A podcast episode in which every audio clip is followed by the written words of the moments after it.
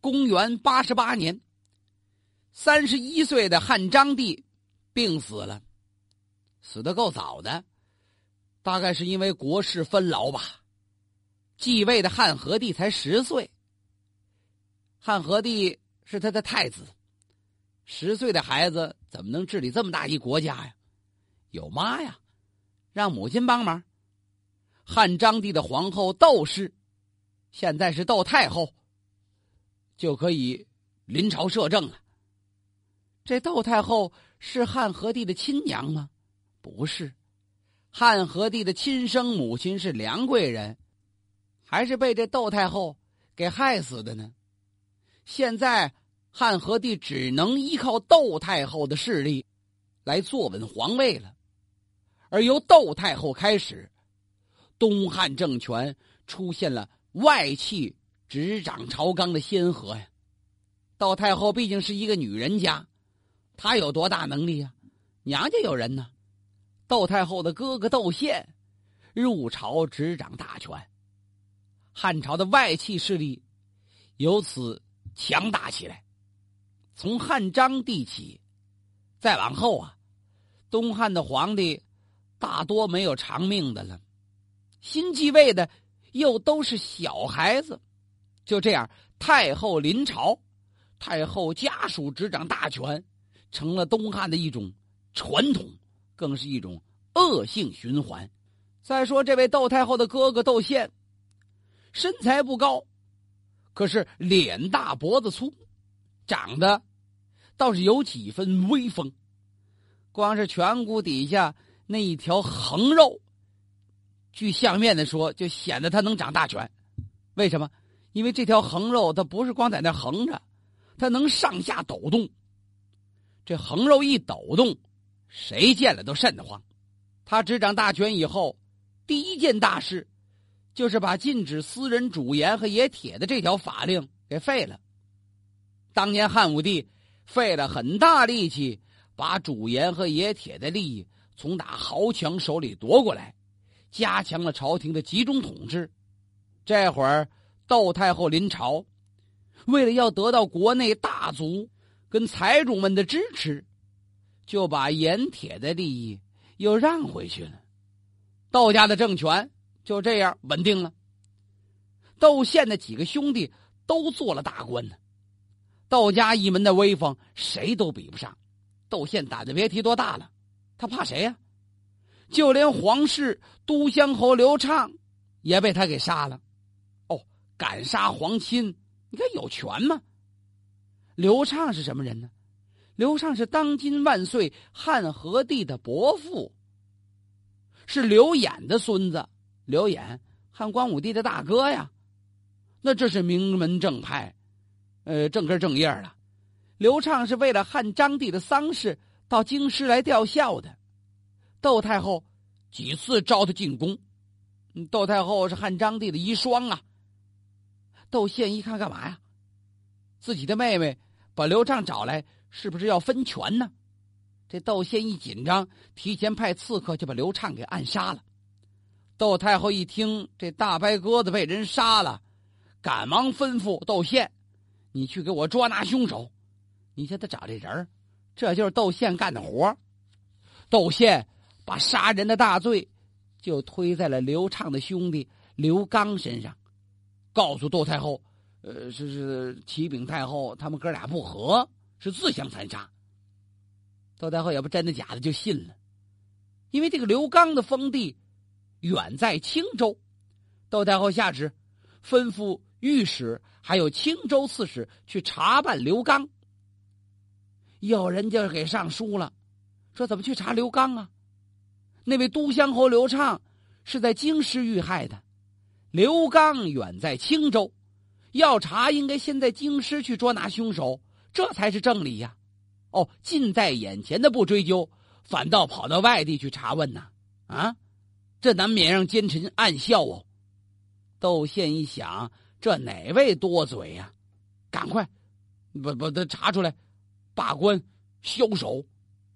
反正窦宪是。看谁别扭，就把谁打趴下；看谁说真话，就把谁弄一个丢官罢职啊。就汉和帝这一朝的士族和外戚，就这样形成了冤家对头了。有正义感的官员就看不惯外戚怎么张扬、这么跋扈。外戚对于那些敢说真话的士大夫们是真不客气啊。过去有三公之位，三公，东汉时代指的是太尉、司空、司徒。名义上呢，这是朝廷上的最高大臣。在这三公之中，有太尉何昶，准备亲自出马；司徒、司空他们倒也同意。这些人派人跟着何昶一块儿去调查调查案子，调查什么案子？就是刺杀刘畅的案子呀。调查下来，水落石出，这窦宪没法抵赖，他害怕丢了脑袋。你看，正在这危急时刻，上不来下不去，正赶上南匈奴单于上书，说是北匈奴遭了粮荒了，发生内乱，请汉朝发兵平定。窦宪就借着这个机会，要求窦太后让他去打匈奴，算是赎赎他的死罪吧。有人反对，这一回事是一回事啊。哪能说这边没问完，那边就打仗去了？但窦宪毕竟是窦太后的亲哥哥呀，窦太后睁只眼闭只眼，也就同意了。不但没杀窦宪，还拜他为车骑将军，发兵北伐。这么一来，呵，窦宪又抖起来了，一面叫他的兄弟替他在洛阳大兴土木，改造将军府，封官了吗？一面派人拿着书信给尚书仆役。叫智寿，吩咐他照顾自己的家属。智寿倒是个硬汉子，他不但不愿意包庇窦宪，而且还上书告发他的罪状，这才叫冤家对头呢。甚至于到最后，这智寿跟窦宪俩人在朝堂上就争抢起来。智寿批评窦宪不应该犯了罪还大兴土木，给自个儿盖大院子还装修。窦宪不服气呀。说你智寿自己私买公田，诽谤朝廷，气得这智寿是高声大骂：“这没有的事儿，这不是血口喷人吗？”恰巧窦太后出面，别吵了，他责备了智寿，你有点傲慢无礼，就要把这智寿，不是尚书仆役吗？把他给革了职了，然后交给廷尉去查办有没有他私买公田这事儿。这这廷尉。主管的就是法律这一套程序，他知道现在当权的是窦家，那这智寿好不了了，给定了一个死罪。三公之中的太尉何昶奋力上书啊，要力保智寿，是免了死罪，活罪难饶，还得充军。智寿实在是气急了，这叫胳膊拧不过大腿，没法跟窦家平底。充军干嘛去啊？我宁可死，我也不去啊！好大的气性！智寿自杀了。智寿这么一死，三公九卿纷纷不平，他们联名上书，要求窦太后不允许窦宪带兵。窦太后根本就没搭这茬，把这帮士大夫们的奏章往旁边一放，压根儿没搭理，照旧派窦宪兵发匈奴。东汉中期，士大夫。跟外戚的第一个交锋，士大夫败了，外戚高高在上。北匈奴呢，已经衰落多时了，根本就打不过汉兵。窦宪打败了匈奴，俘虏了很多人，有二十多万吧。汉兵离开边寨有三千多里，一直追匈奴，追到了燕然山。这窦宪可露了脸了，吩咐中护军。班固，就那班超的哥哥，窦宪告诉他：“你写篇颂扬功德的文章吧。”写完给皇上看，不是刻在燕然山上。窦宪是得胜还朝，这谱简直太大了。离着十里地，他的仪仗队在前面就开始鸣锣开道了。窦太后拜他的哥哥为大将军，赏给他两万户的封地。窦家的兄弟们，窦笃啊。窦景啊，窦环呢，全都封了侯了。这窦家四兄弟，再加上他们的子弟、女婿、伯伯、叔叔、娘舅、外甥、侄子、爪牙、心腹、奴才，全都有封赏，这威风不可一世。他们这势力简直大的都顶破了天，只有当年的霍家才能跟他相比。西汉那霍光家族，据说也不过如此而已。各地的刺史、郡史、县令，大多是窦家门里培养出来的。只要他们巴结窦家兄弟，那你就什么都不用怕了。你可以大大方方去贪污，明目张胆的去索贿，你劫道都算有理。可谁要是反对窦家呢？那谁是必倒霉无疑。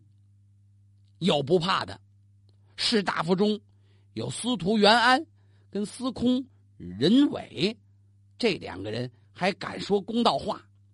两个人大胆，他们揭发靠着贿赂得官有四十多人。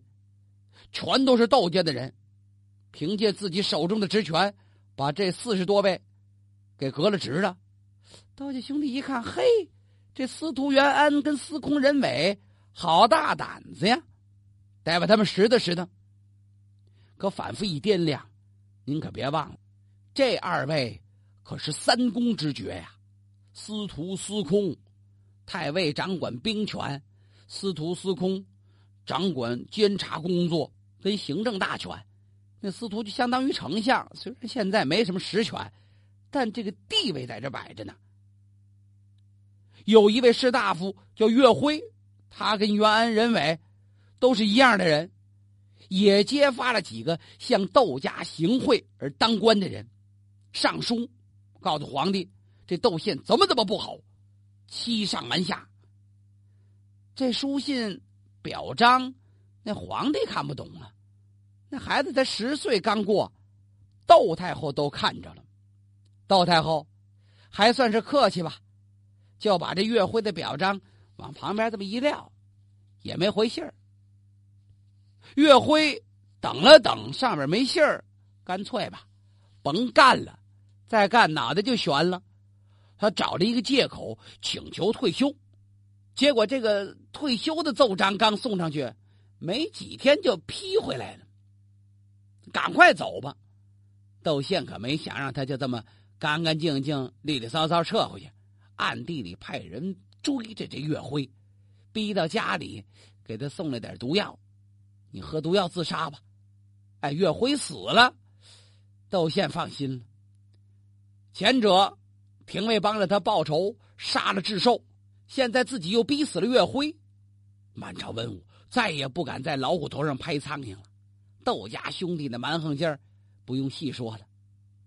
在窦宪他们这哥四个当中，只有这窦环不敢放肆。这人还比较不错吧？像什么窦笃、窦景这哥俩，简直已经是无法无天了。尤其是窦景，他做了执金吾，执金吾是皇帝的高级卫队，他手下有两百个骑兵做他的卫队。他是那卫队长，这些卫兵和家里的奴仆都是在老百姓头上，那么作威作福的，想怎么就怎么着。他们经常成群结队在大街上溜达，瞧见哪家店铺里有什么值钱东西，拿手一指，就归他们了。给钱谁敢要啊？一看大街上哪位妇女长得有几分姿色，拿手这么一指，就得跟他走。呃，家里人要不知道的，不知道直接带走；要知道，知道更麻烦，得乖乖的给他们往那府里送，要不然加个罪名，这妇女家里边就算鸡犬不宁啊。洛阳城里的商人、老百姓一看见窦景的卫兵要是出来，就这执金吾手下这二百条狼要满大街一转悠，家家闭户，户户关门，就像见了老虎一样。当地的官府就这么睁眼看着，假装没看见，谁也不敢告。你这有多嘴的，他就会告诉你：看见那智寿了吗？瞅见那岳辉了吗？那就是你们的榜样。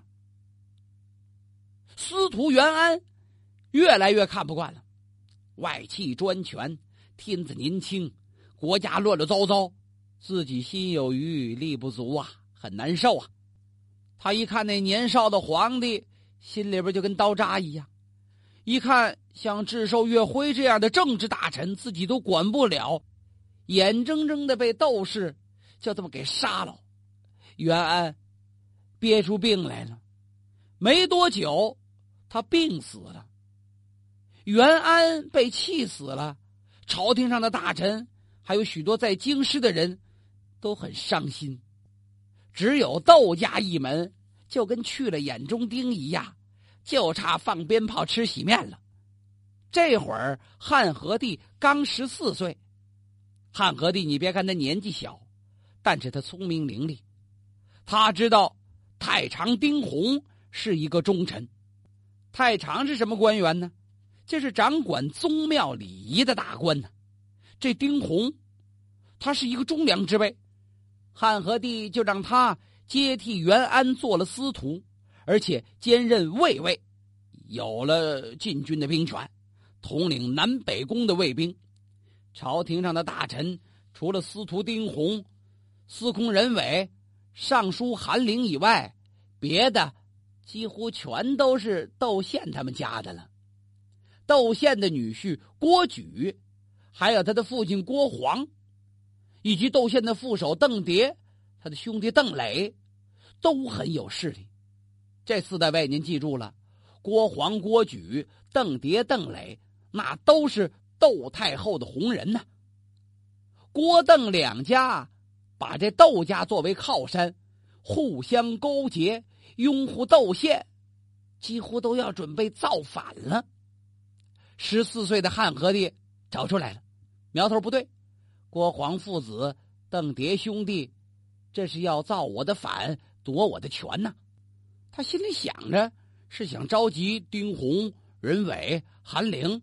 一块商议商议对策，可是这里里外外、上上下下都是窦宪的耳目，这万一要泄露了消息，那可不是闹着玩的。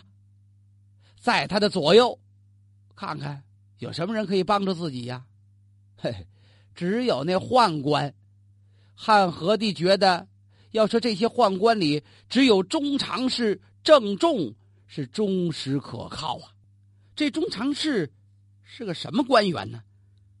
是在皇帝身边辅助皇帝处理内宫重事、应对顾问，并为皇帝出谋划策的这么一种宦官级别。这中常侍郑重深受汉和帝的宠爱，眼睁睁最亲信的也就只有他了。那问问他怎么办吧？跟着郑重这么些时间了，汉和帝凭的直觉觉得这郑重不会是窦家的人。就找郑重商量，这么一合计，郑重给出了个好主意，先把这窦宪调回来，这不打仗了吗？把他调回来，趁他没有准备的时候，可以把窦家、郭家、邓家一网打尽。你不能说先把这郭家、邓家灭了，窦家在外边有兵权，那不麻烦了吗？汉和帝听了郑重的话，下了一道诏书到凉州，说南北匈奴已经归顺。西域已经平定了，大将军应该回到朝廷里来辅助皇帝。汉和帝是借着讲解经书的名目，找清河王刘庆进宫来。这是另有安排。清河王刘庆那是汉章帝的儿子，是宋贵人所生，也就是说他们俩是一个爹的，但不是一个妈的。最早这刘庆。已经被立为太子了，因为窦皇后自己没有儿子，所以他收养了梁贵人的儿子刘肇，就是现在这汉和帝。他出了个鬼主意，陷害宋贵人，让汉章帝废了太子刘庆，立自己的养子刘肇为太子。